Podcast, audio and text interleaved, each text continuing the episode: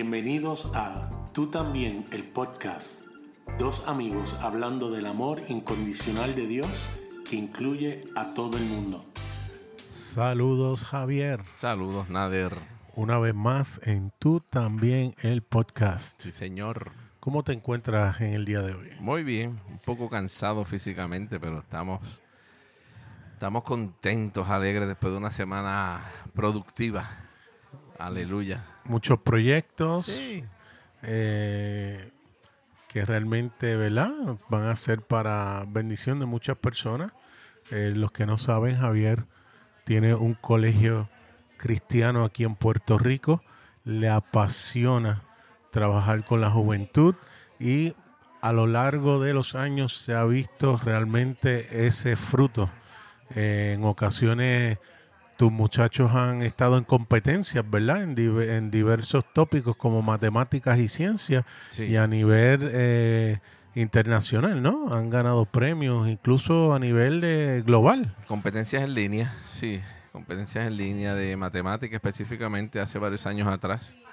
Y la hemos pasado súper chévere. Qué bueno, qué Sí. bueno. Yo soy testigo que cuando llego allí los muchachos eh, realmente están contentos. Sí. la pasan bien. La pasan muy hay de muy, todo. Hay algunos que les gusta estudiar, hay otros Ah, que no, no. eso pero siempre pasa. Siempre Sí, la hay pasamos quienes chévere. no le apasiona los Sí. libros.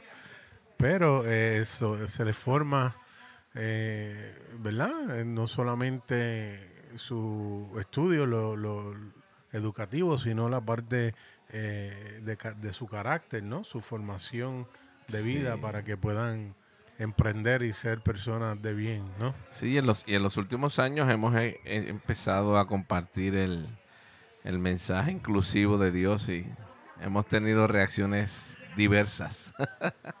Me lo puedo imaginar. Y de, De eso queremos hablar, ¿no? Eh, tú llegaste, como hablamos la semana pasada, ¿verdad? Pasaste por una trayectoria en tu vida que te hizo llegar a unas conclusiones. Y en un momento dado sé que, y esto lo hemos hablado antes, tú no eh, pedías perdón en la manera en, en- en que tú transmitías el mensaje. Y tan pronto te sentabas con uno de los padres que a lo mejor iban a una iglesia tradicional, tú le decías, yo quiero ser muy claro que esto es lo que yo creo. Y Sí. así mismo, ok, lo llamo y Coqui nunca volvían a comunicarse. Para nada. Por ahí mismo seguían caminando y no miraban hacia atrás. Y quizás la queja era, esto es muy extremo, esto es... eh, eh, eh, eh, no, no es balanceado. Claro. estás en, ¿sabes?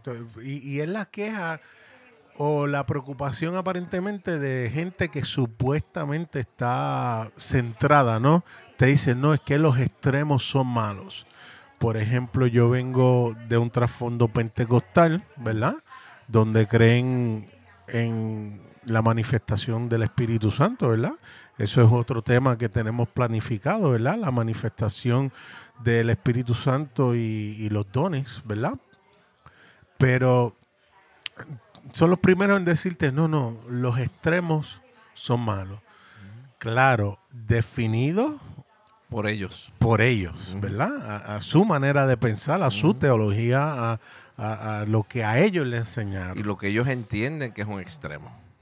Porque a lo mejor eh, no es tan extremista como ellos piensan, pero la realidad es que desde el punto de vista de ellos sí lo es. Y claro, lo catalogan como negativo porque se piensa que los extremos son malos. son malos.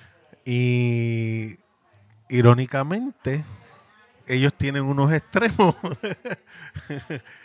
que no ven, que tú se los Claro. señalas y te dicen, no, eso no es un extremo, eso es bíblico. Para ellos esa es la definición de balance. Correcto. Qué irónico, ¿no? Sí. Y hoy queremos sugerirle a nuestros escuchas que Dios sí es un Dios de extremos. Tu, tu, tu, tu. No es- con efectos especiales y todo. sí. Eh, una de las cosas con, quien, eh, con la cual quiero empezar es debatir ese hecho de que Dios es un Dios de extremos. Eh, a mí siempre me, di- siempre me han dicho nuevamente, no, hay que tener cuidado, hay que ser balanceado, pero entonces me leían este texto bíblico eh, que, que- que está en Apocalipsis 3.15, Ujú. lo voy a buscar aquí. Mientras La- tú lo buscas, Nader, eh, Sí, quiero ajá. decir, tú hablabas hace un rato en términos de lo de la manifestación del Espíritu Santo y es como las personas ponen en entredicho o cuestionan el hecho de que no se puede depender mucho de eso porque te podría llevar al error. Sin embargo, Jesús expresó, ¿no? Ese espíritu es el que te va a llevar a toda verdad. Quiere decir que si dependemos de Él, la realidad es que no vamos a caer en el error, claro. Hay personas que entonces manifiestan o expresiones o articulan profecías o hablan de parte de Dios cuando realmente no es Dios el que está hablando y se lo atribuyen a Él. Y obviamente hacen daño porque están tomando el papel de alguien que no les corresponde. ¿Sabes? Y se dejan llevar a veces por la emoción o lo que sea. Y las personas dicen, no, ten cuidado porque entonces esta gente son extremistas porque dependen del espíritu. Pero la realidad es que no es el espíritu, es- son los seres humanos. Las personas manipulando a otros con sus propias intenciones y motivaciones para llevarlos a hacer lo que ellos quieren que hagan. Pero ahí estamos. ¿Qué dice Apocalipsis? Apocalipsis 3:15 lee de la siguiente manera: Sé tus obras, que no eres ni frío ni caliente. Ojalá fuera frío o caliente. Déjame hacer una pausa aquí porque lo primero que nos decían era que había que estar caliente, había que estar eh, eh, lleno de fuego. Y ellos mismos eh, se contradecían porque aquí el texto dice, ojalá fueras un extremo o O otro, otro. frío o caliente. Le metían las manos a las iglesias que ellos definían como frías, Como frías. que para los efectos del texto, como ellos lo interpretan, están igual de bien como las iglesias calientes. Exactamente. Porque aparentemente lo malo o lo que condena es estar tibio. Porque sigue diciendo el 16, y por cuanto eres tibio y no frío ni caliente, estoy por vomitarte de mi boca. Estoy leyendo de la traducción textual, la Biblia textual.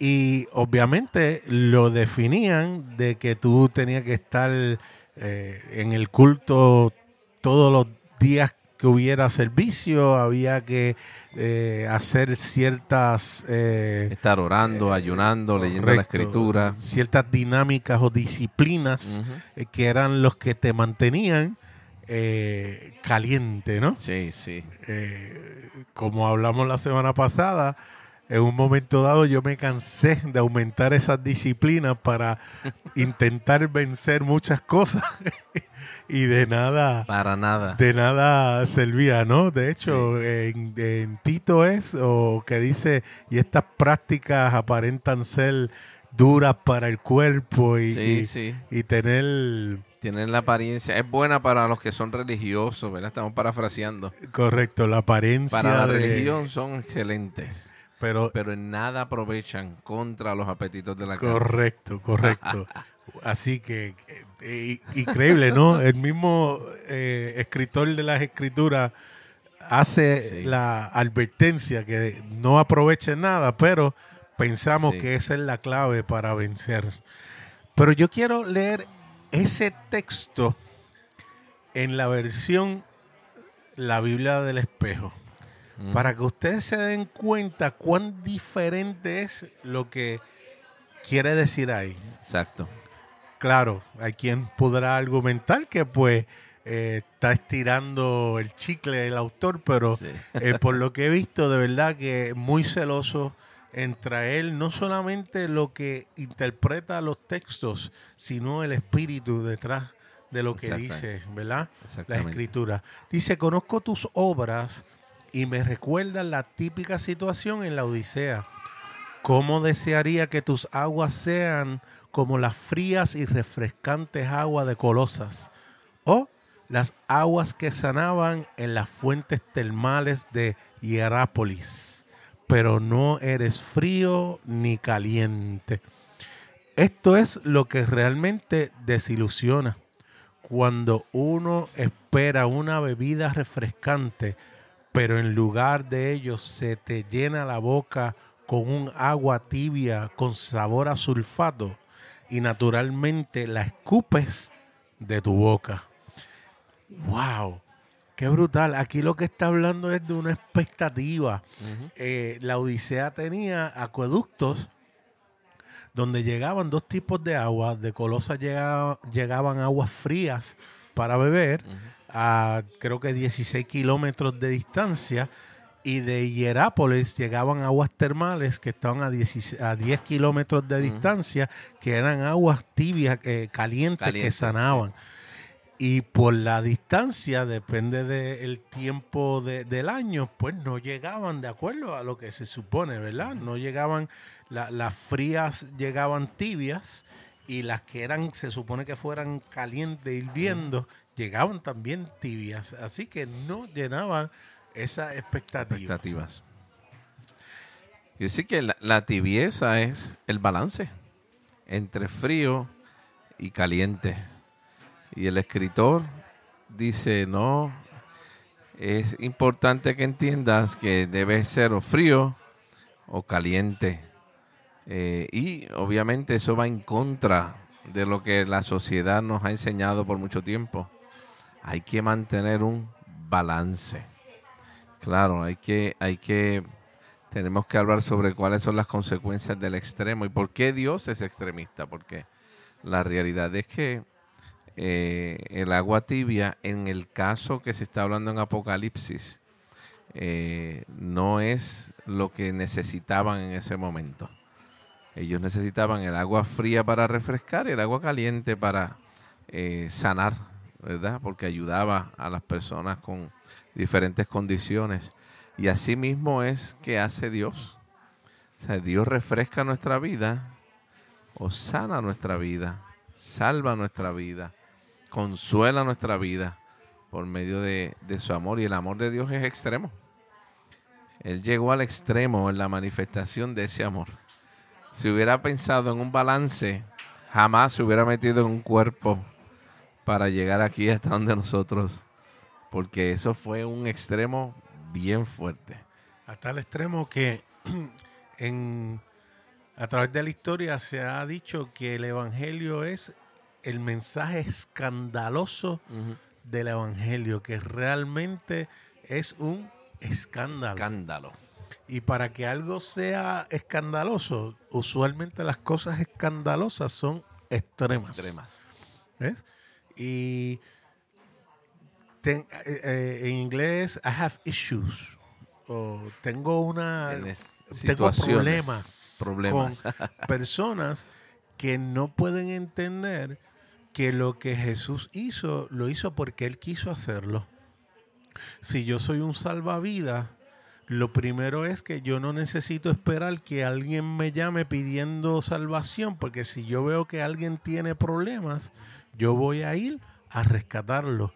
Y definitivamente el hombre, por lo que ocurrió, estaba en problemas serios, estaba en una condición caída donde estaba haciéndose daño él mismo. Un Dios de amor va a esperar que la persona grite y clame para entonces ir a salvarlo. Yo pienso que no. Yo creo que lo que Dios hizo fue lo que dijo que quería hacer. Yo vengo a rescatar al hombre y lo hizo. Entonces, ¿Cómo si ya Dios salvó a la humanidad, yo voy a ir proclamando un evangelio de buenas noticias diciendo, eh, si lo aceptas o si haces X o Y, entonces eres salvo. Eso no es un mensaje de buenas noticias. Claro. Eso no son buenas nuevas. Eso es un pronóstico de lo que pudiera pasar si tú tomas X o Y acción. Ahora, qué diferente es yo decirle a la gente un mensaje extremista de que Dios hizo lo que dijo que iba a hacer y lo logró. Yes. sin preguntarnos a nosotros. Sin preguntarnos, sin necesidad, porque Él es Dios. Entonces dice, no, hay que tener cuidado, hay que hacer las cosas al término de Dios, como, pero entonces queremos definir lo que para nosotros es ese término.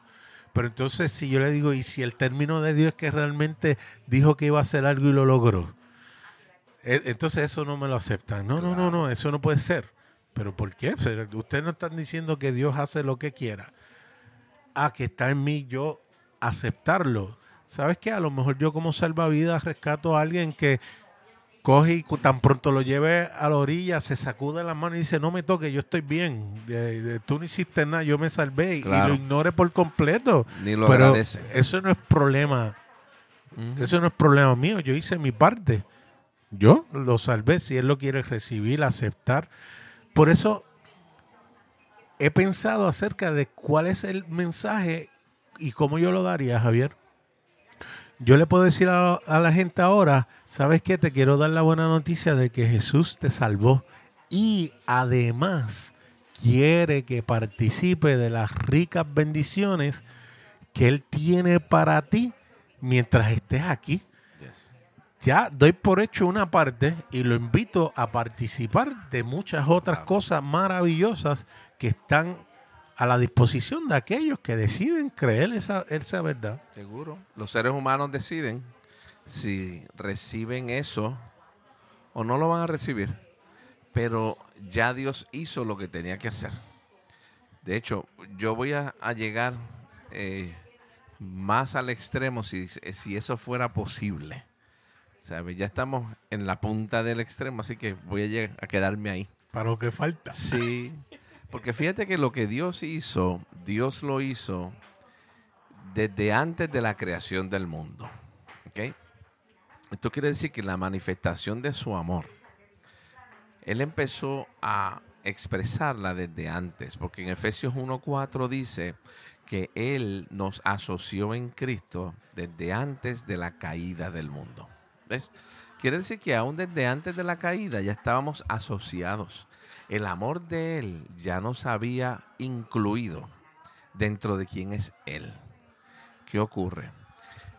Eso, y aquí es que está el extremo, no aplica para algunos seres humanos y para otros no. Eso aplica para todos los seres humanos. Ese es el extremo. Todos los seres humanos fueron incluidos en la persona de Cristo. Y todos los seres humanos fueron salvados. Todos, sin excepción.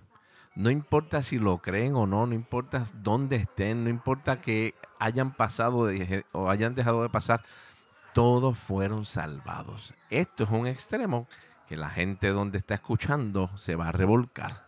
Tú sabes, porque sencillamente la religión nos enseñó, de hecho, en- los de la doctrina arminiana, carismática, pentecostal, ¿verdad? Que nos íbamos por esa línea, era, no. Los que se salvan son los menos, son más los que se pierden, porque de los ángeles son más los que se quedaron, menos los que se fueron, y entre los ángeles que se quedaron con Dios y los que se salvan en la tierra hacen el todo que Dios quería, y viceversa, ¿verdad? Entre en la tercera parte que no se rebeló contra Dios en la parte angelical, más las dos terceras partes que se perdía de la tierra, hacían el todo, tú sabes, y, y- los números estaban todo el tiempo corriendo por ahí. No, porque tiene que el remanente y la gente no somos el remanente fiel, somos los que nos vamos a salvar. Tú sabes. Y no, claro. En esto yo quiero definir lo que nosotros creemos que es salvación, porque la salvación para nosotros lo que nos enseñaron es que es ir al cielo. Pero no se trata de ir al cielo. La salvación habla de el bienestar absoluto y completo que Dios ya realizó para todos los seres humanos que como tú bien dices ahora, hay algunos que participan de ese bienestar y hay otros que no participan, porque si tú no crees que hay un bienestar absoluto para ti de parte de Dios, no puedes disfrutar de ese bienestar. Pero si tú lo crees, pues obviamente vas a poder participar de ese bienestar absoluto que Dios obtuvo para cada uno de los seres humanos.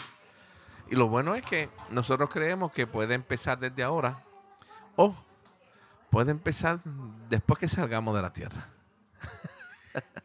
Y me da gracia porque ellos obviamente escuchan esto, o hay personas que escuchan esto, y van a decir, eso es un extremo.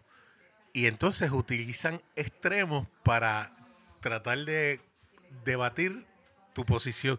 Ah, Claro. pero y Hitler, y Ajá. Mussolini, Sí. y porque te cogen a, a los más Los extremos. de la historia. En términos negativos. en- en- claro, eh, eh, de, de los que han hecho las cosas más bárbaras.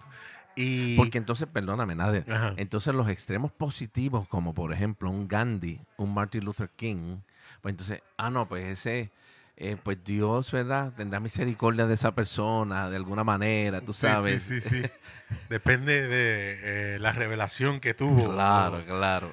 Como los extremistas que dicen, no, él pudo haber sido bueno, pero si no recibió a Jesús, pues También. va a ser una persona buena todos los demás. eh, cocinándose en el infierno. Sí.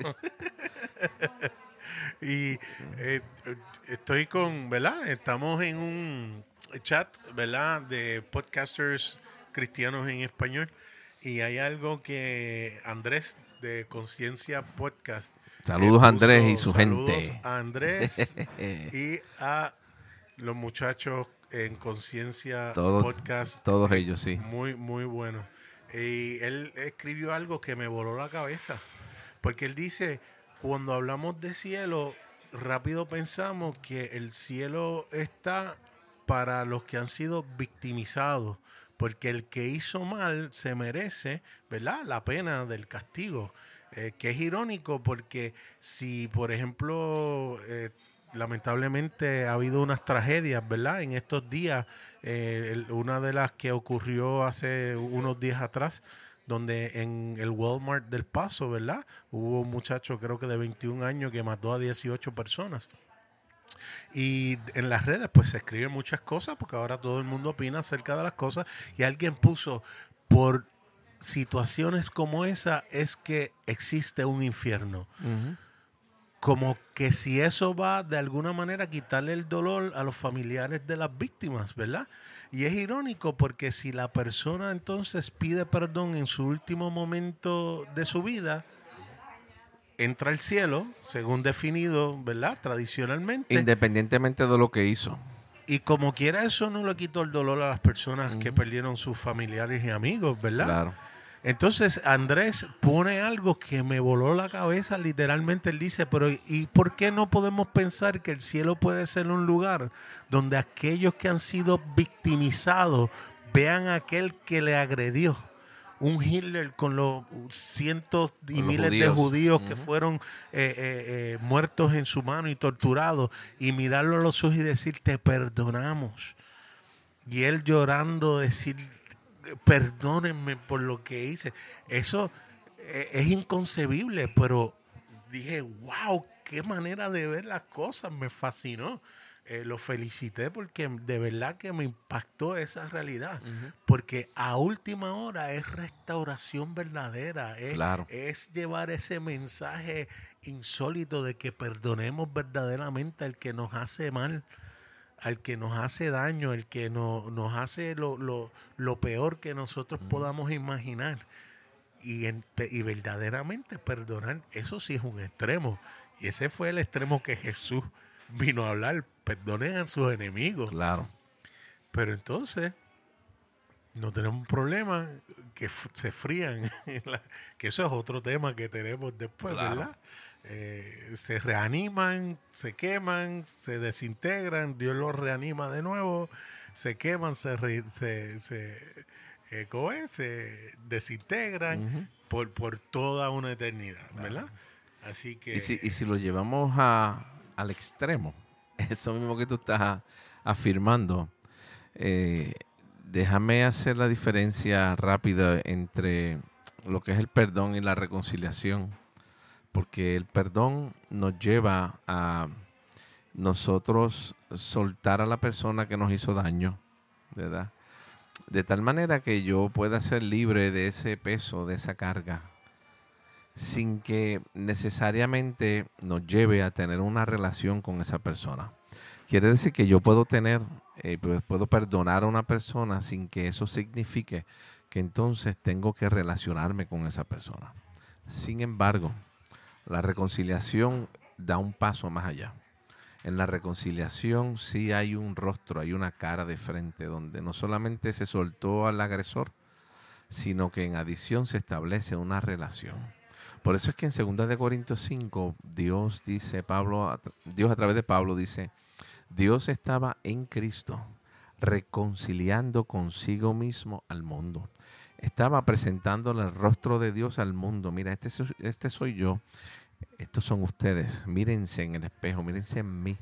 De tal manera que podamos tener una relación que es lo que yo siempre quise con ustedes. Y entonces inmediatamente dice, por eso es que Dios nos entregó la palabra no del perdón, la palabra de la reconciliación. Quiere decir que si la reconciliación no se lleva a cabo aquí en la tierra, cuando salgamos de aquí tenemos la esperanza de que no solamente el perdón se va a llevar a cabo donde soltamos a la persona y podemos entonces reconciliarnos verdaderamente, donde más allá de decir, pues, ok, lo que me hiciste, yo lo suelto para que no me haga más daño, sino que a la misma vez lo suelto y te veo cara a cara y me relaciono contigo. Somos amigos por la eternidad.